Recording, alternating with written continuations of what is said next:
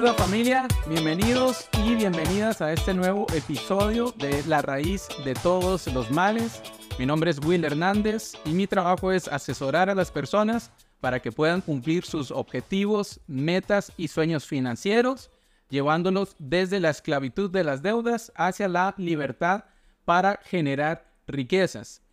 Quiero recordarles a todos y todas que nos están escuchando, que nos están siguiendo en eh, el, el perfil de Instagram, la raíz de todos los males podcast, y también los que nos han venido siguiendo en los episodios anteriores en el podcast, que estamos lanzando contenido nuevo, información nueva en el perfil de Instagram y que estamos compartiendo también a través de esta red social eh, el, principio financiero, eh, acción de la semana, la acción financiera eh, de la semana o la acción financiera del mes.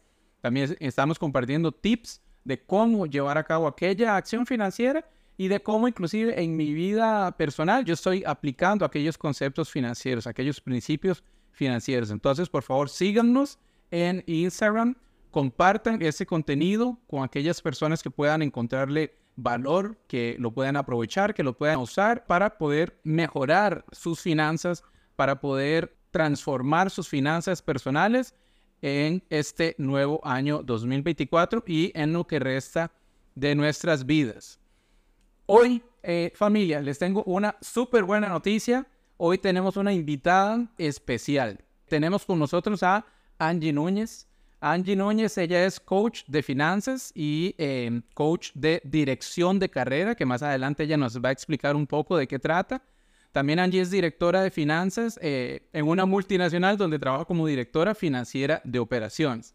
Y ella es coordinadora del equipo de finanzas en la Iglesia Vida Abundante Heredia, además de madre y esposa. Entonces, Angie, bienvenida. Muchas gracias por acompañarnos. Y bueno, quisiera que te presentaras, que nos contaras quién es Angie Núñez y por qué estás aquí compartiendo con nosotros y bueno, un poco de qué es lo que vamos a compartir con nuestro público.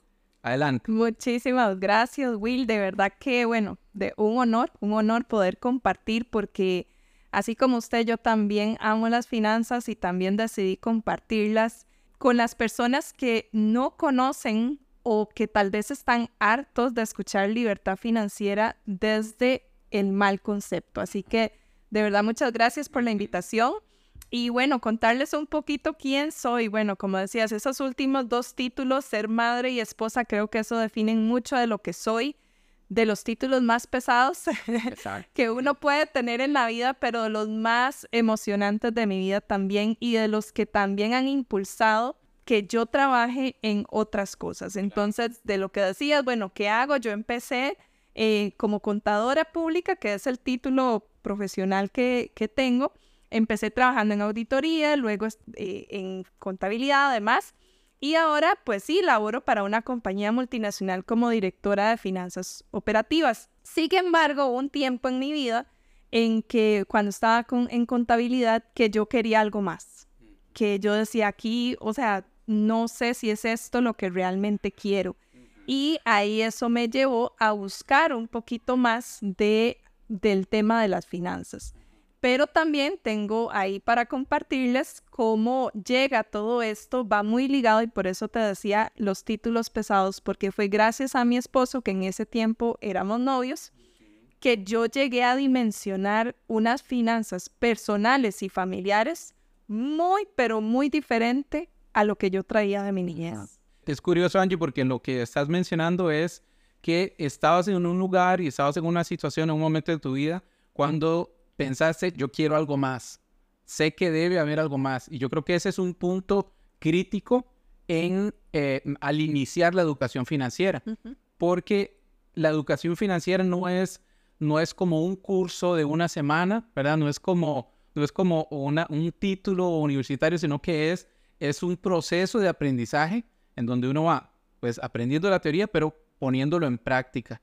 Entonces, saber o, por lo menos pensar, ¿verdad? Que en nuestro corazón surja esa idea de que hay algo más, ese es como el punto de quiebre, el punto inicial en donde ya eh, la persona dice, yo sé que hay algo más, pero quiero saber qué es eso, qué es ese algo más y cómo puedo alcanzarlo, ¿verdad? Entonces quería preguntarte, eh, ¿qué fue ese punto de quiebre en tu vida que te llevó a buscar la educación financiera? Digamos, ¿fue, una situación, un momento, una persona? O sea, ¿cómo sucedió?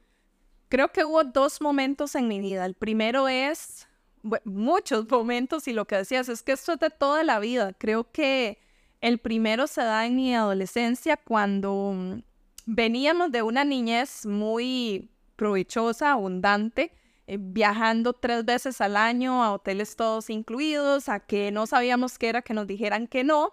Y a pesar de ser de Limón, digamos, mi papá tenía muy buen ingreso, este, mm, contrario era lo que creemos también, que, que es verdad, gente de Limón a veces eh, catalogamos. Y, y, papi como que se, de él quería salir como de ese criterio y que también de cosas que él tenía de niño. Y en la adolescencia eh, pasamos, bueno, perdimos a mi abuelita, eh, también hay dificultades con familiares de mi papá, situaciones con compañeros de trabajo que lo llevaron a endeudarse. En eso, bueno, mi mamá quería una casa propia, entonces ella, eh, con toda esta ¿verdad? presión de que quería la casa propia y mi papá siempre complaciéndonos a nosotros, entonces decide adquirir una deuda para dar esa casa propia. Entonces, en la adolescencia, bueno, vienen todas estas situaciones que te cuento y este, un miércoles llaman a mi mamá y le dicen, el viernes tiene que desocupar su casa está en remate. Wow, por eso. o sea, yo no puedo imaginar lo que sintió mi mamá. Ahora, imagino como hija, ¿verdad? ¿Qué fue lo que sentimos? Y por eso cuento esto siempre como ese primer episodio de mi vida que me dio una cachetada acerca de las finanzas. Porque venía de un estilo de vida y después de esto viene otro estilo de vida completamente, el que ahora sí no era la palabra, la frase célebre de la familia. De ahí empezamos entonces a muchas creencias limitantes, ¿verdad? Que sí, que el dinero es para otras familias de apellidos X, em, que no puedes estudiar tal cosa porque no nos alcanza, ¿verdad? No puedo ir a pasear porque no alcanza, no puedo comprar ropa, no, o sea, muchas cosas.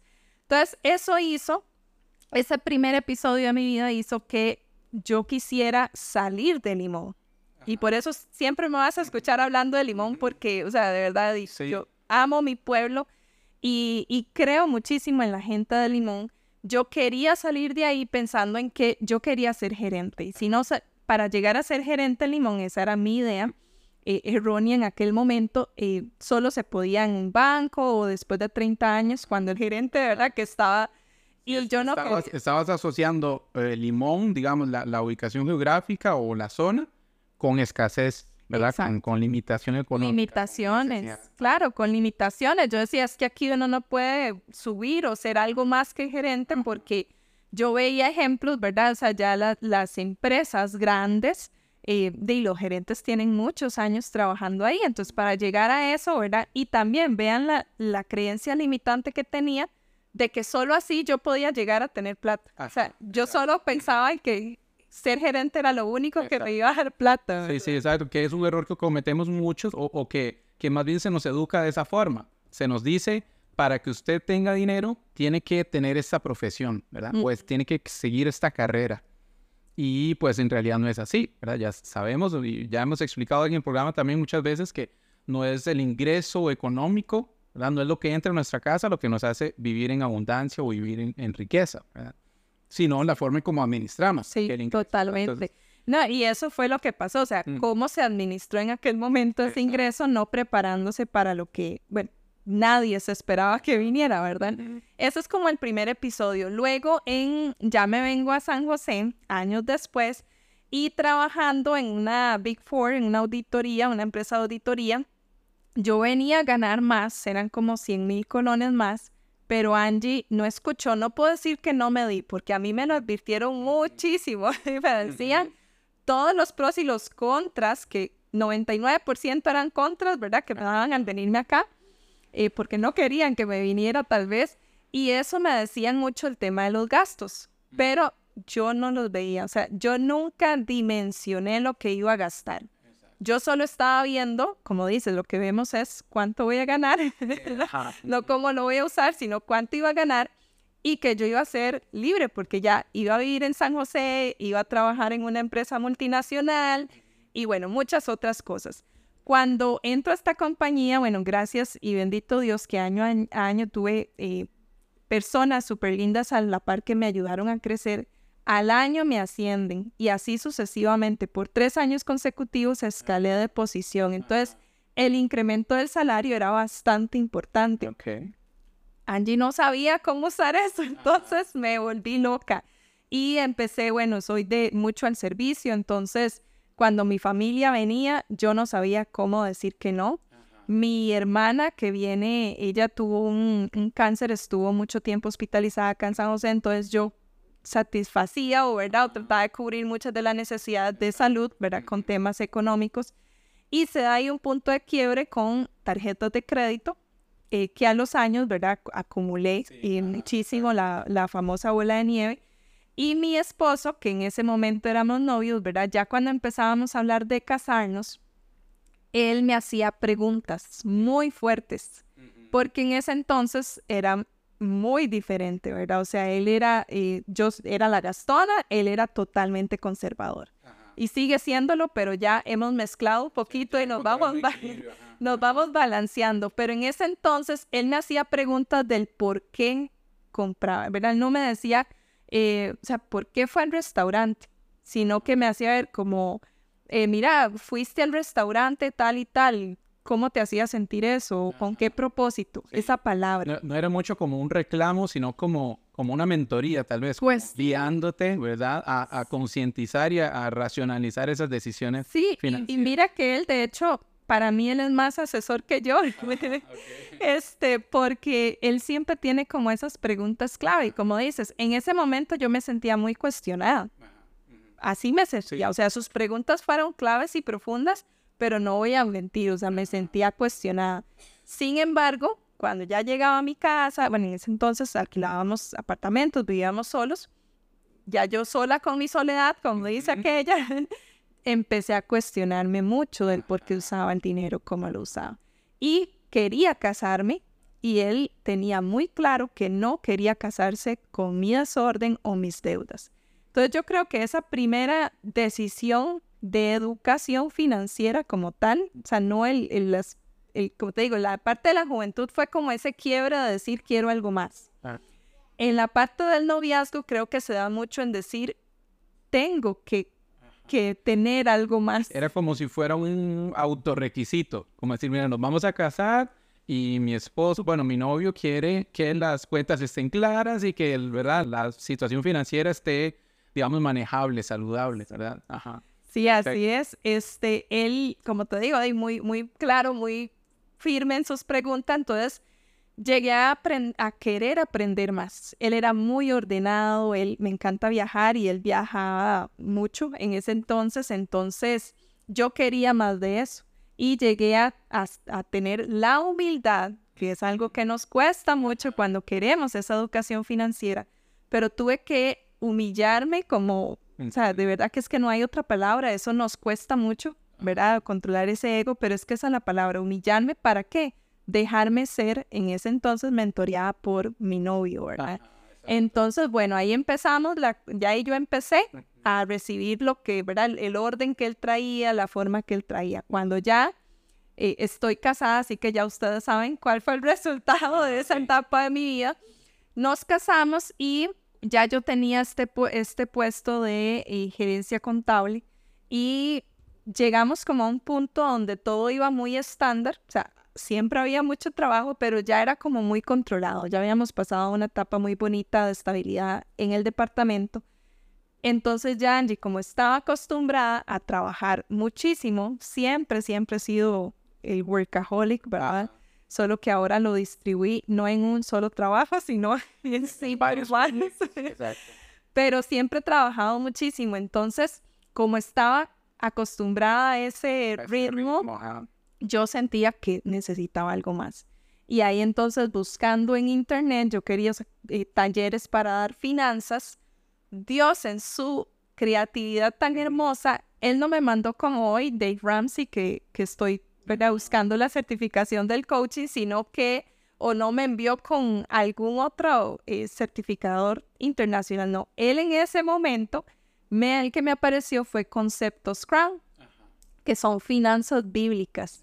Y yo ¿qué es esto? ¿Cómo que la Biblia? Porque yo vengo de una familia, ¿verdad? Y de una zona donde este, el, la Biblia y el dinero no... no se llevan. Sí, y justo esa es otra de las preguntas que te tenía. O sea, ¿en algún momento de tu vida llegaste a ver el dinero como algo malo o como algo sucio, como algo que era negativo? Digamos, como algo, como estabas mencionando, algo que no se puede mezclar. No puedo mezclar la espiritualidad con el dinero. No puedo mezclar, eh, no sé, el servicio en la iglesia con eh, un proyecto personal económico, ¿verdad? Entonces, claro. ¿sucedió en algún momento? Sí, y sigue sucediendo. no se ha acabado porque en ese entonces fue una sorpresa más bien, ¿verdad? Era como, ¿cómo que la Biblia habla de dinero? ¿Cómo que la Biblia habla de finanzas? Entonces, ahí contacté a una de mis mentoras que amo, y doña Mila, doña Milagro López. Ella es de Conceptos Crown, mm. entre muchas otras cosas también. Y ella me ubicó, en ese entonces asistía a una iglesia, entonces ella me dice, no, en esa iglesia ya eh, hay un equipo de Conceptos Crown, sí, contacte, averigua ahí. Y por aparte, ella daba algunos talleres, cómo generar ingresos adicionales, entonces ahí ya empecé a, a ver que ahorita les voy a compartir esa otra parte de mi vida, en que mm, llevé el taller entonces de Conceptos Crown y para mi esposo y para mí fue de verdad que un antes y un después. O sea, es impresionante porque eh, traíamos muchos conceptos, en mi caso, mucho por aprender.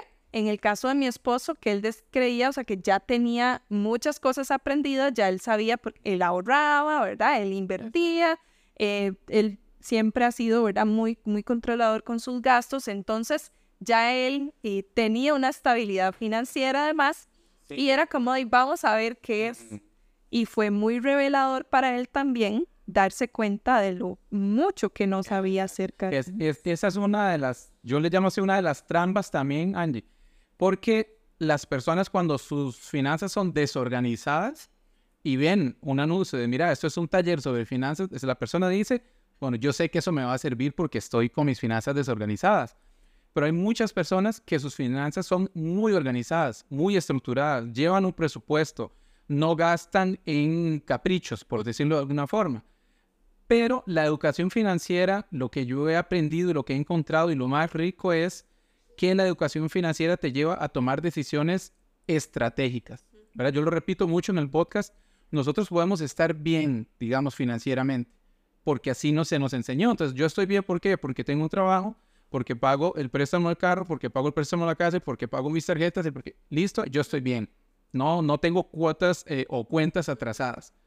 Pero con educación financiera podemos estar mucho mejor. Entonces, no, no tiene sentido cambiar lo mejor por lo bueno. No tiene sentido quedarnos en estoy bien si podríamos estar mejor. Y eso es lo que hace la educación financiera, justo lo que estabas mencionando, ¿verdad? De, que se le abre un mundo a uno totalmente nuevo de opciones y de decisiones financieras que pueden, digamos, eh, apalancar nuestra situación financiera familiar, que pueden, digamos, catapultar nuestra situación eh, financiera. Claro, y ahí entonces, Will, fue donde ya, ahí sí ya queda en firme esta mm, decisión de buscar educación financiera ya para la parte de coaching, de asesoría, además, porque mm, yo decía, o sea, no puede ser que esto no lo sepa nadie o no lo sepa la gran mayoría, ¿verdad? Entonces, me dediqué por muchos años y solo la parte ministerial de servicio. Empecé como facilitadora de los talleres de finanzas en Conceptos Crown. Luego, igual, Dios con sus ocurrencias nos mueve a la iglesia y llegamos donde estamos actualmente. Y ahí, este, yo empecé de una. Yo llegué, ¿verdad? Y yo quiero servir aquí y allá y es como, espere un momento, ¿verdad? Sí. y ahí seguí aprendiendo acerca también de la parte de finanzas como es la paciencia, esperar esos tiempos. Bueno, hasta que ya se da. Y acá em, ya es otro, no es con Conceptos Crown, es con otra asociación, otras alianzas. Y con estas alianzas también empezamos a apoyar más hacia afuera. Hay una fundación con la cual trabajo, Fundación Empezar de Nuevo, que es una de las alianzas con, la parte ministerial, y estaban muy enfocados en esta fundación, el enfoque es también la educación financiera, espiritual, emocional y otros, pero ahorita el más fuerte es la financiera. Entonces yo quise llevarlo a mi trabajo, pero hay mucho bloqueo, Mm. ¿verdad? Por ser bíblico. Sí. De hecho, solo cuatro personas, bueno, no solo cuatro personas pudieron llevarlo, pero me costó muchísimo. Fue casi un año porque di, no- con toda esta nueva cuestión, ¿verdad? Del respeto de ideología además, entonces no podía segregar solo a un grupo. Entonces yo dije, no, tiene que haber una forma de llevar este mensaje de finanzas. Entiendo no bíblico, quizá no puedo llevar versículos y demás a las empresas, pero sí los principios y los valores. Entonces así fue como empecé a tocar puertas, empecé a buscar qué más podía hacer. Contacté a un, a un, a un miembro de la iglesia pidiéndole colaboración. Él en ese entonces hacía un podcast. Entonces yo le dije, mira, es que yo veo que trabajas, ¿verdad? La parte de redes, de podcast, demás. Y me lo refirieron, en realidad me lo refirieron porque yo lo que quería era crear una página con tutoriales a muy bajo costo donde las personas que así como mi papá cuando le pasó lo que le pasó o yo cuando estuve verdad en ese enrollo que normalmente no tenemos para pagar eh, quizá cursos verdad de mayor valor entonces ya como algún tutorial que pueda dejarles esa semillita Ahí, Y- ahí es, perdón, entonces donde nace la idea del podcast, ¿verdad? Que es como otra cosa que íbamos a mencionar porque les cuento, familia, Angie tiene un podcast eh, que se llama Finanzas y Emociones. eh, y vamos a conversar un poquito de eso. También, bueno, les invito a que busquen ese podcast en las eh, plataformas de streaming. Más adelante les vamos a pasar, les vamos a compartir cómo buscar el, el podcast y cómo buscar también. ¿Tenés página de, de Instagram también? Ujú. Ujú. Entonces vamos a, a- a compartirles todo eso también. Entonces, Angie, ¿cómo entonces, sí, ahora entremos, ¿cómo nace ese podcast? O sea, ¿cómo, cómo llegaste hasta esa idea de decir, vamos a iniciar un podcast? Y va ligado al cuando hacía ser coach, porque fue en ese entonces yo quería más bien como ser coach y, y ¿verdad? toda esta, esta um, área del servicio y me llevaba a querer hacerlo fuera también de la iglesia, ¿verdad? Porque yo decía, bueno, aquí ya tienen un camino, pero ¿qué pasa con todos los que están afuera?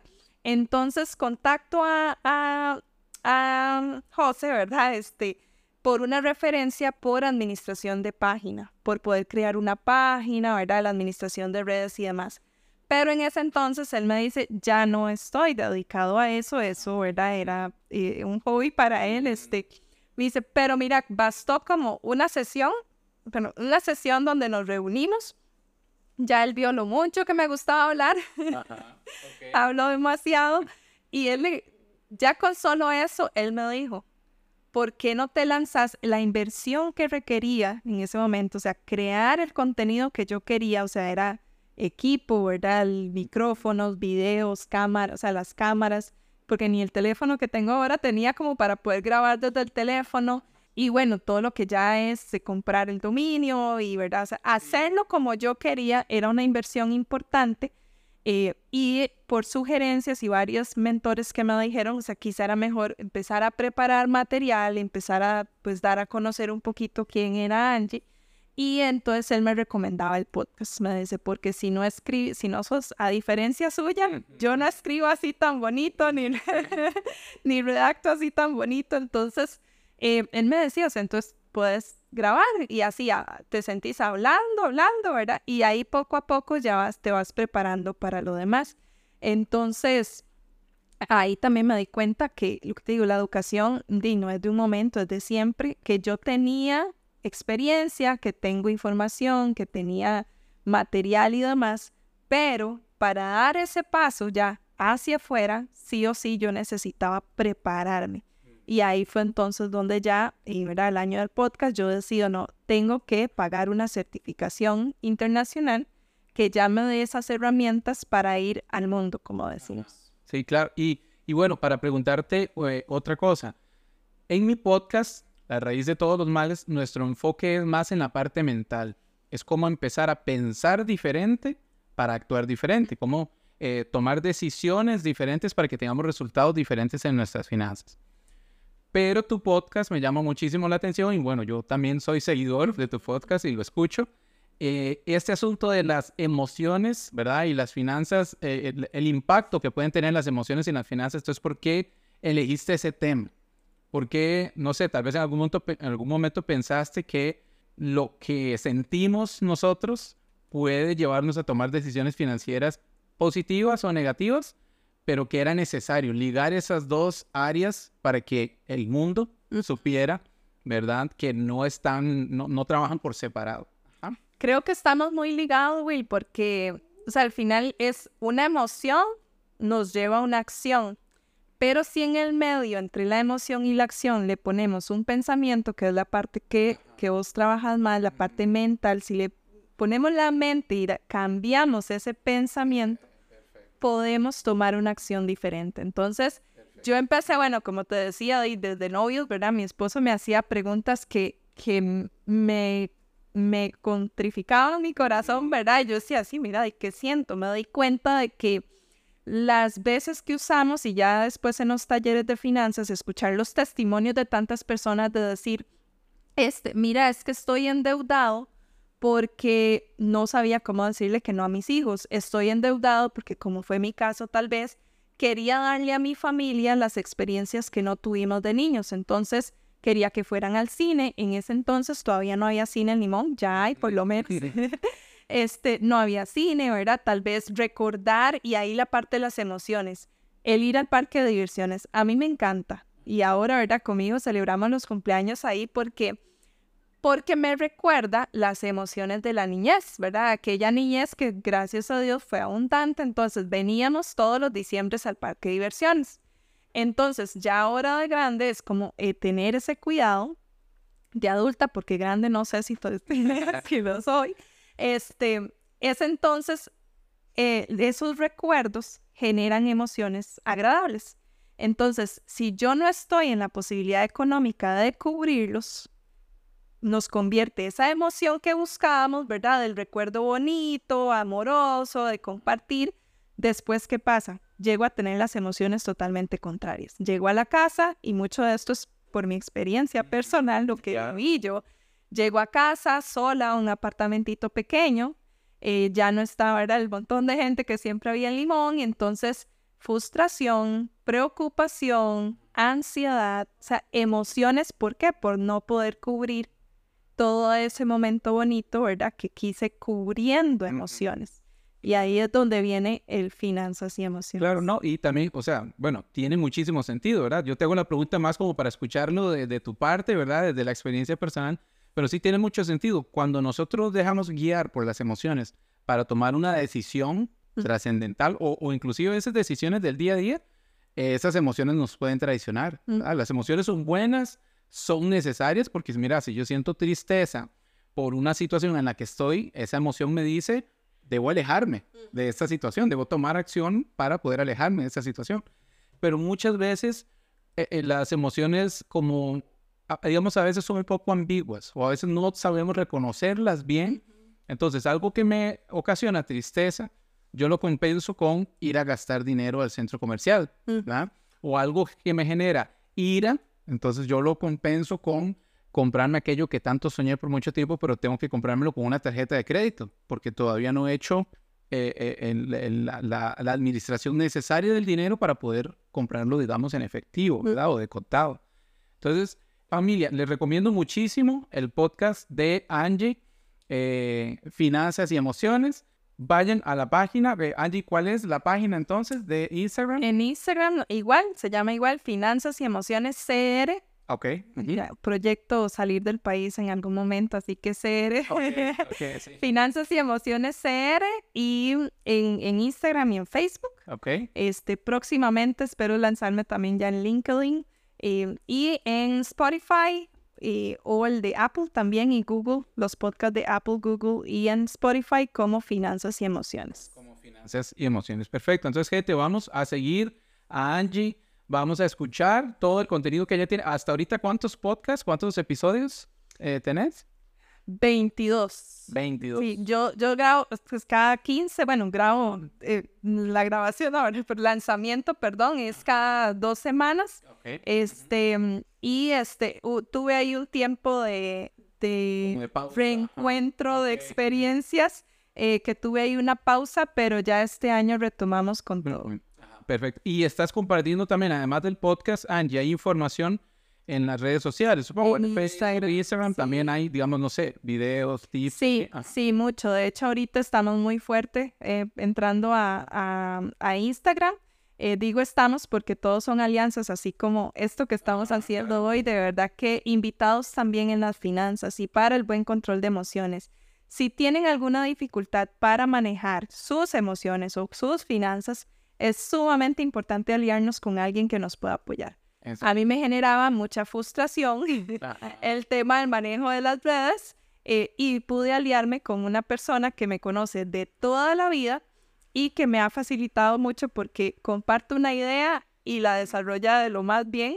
Este, entonces hemos estado trabajando muy fuerte en esta parte de Instagram con eh, y como mi enfoque es mucho en las emociones, ¿verdad? A veces vas a encontrar cosas que este, la gente espera todo de finanzas, pero si nosotros no trabajamos primero nuestras emociones o como tu enfoque, ¿verdad? La parte de los pensamientos, Exacto. es poco probable que las finanzas lleguen a ser exitosas. Exacto, y muy curioso eso que estás mencionando, porque hay personas que tienen, ya he escuchado, ¿verdad? Testimonios, ejemplos de personas que tienen sus finanzas desorganizadas.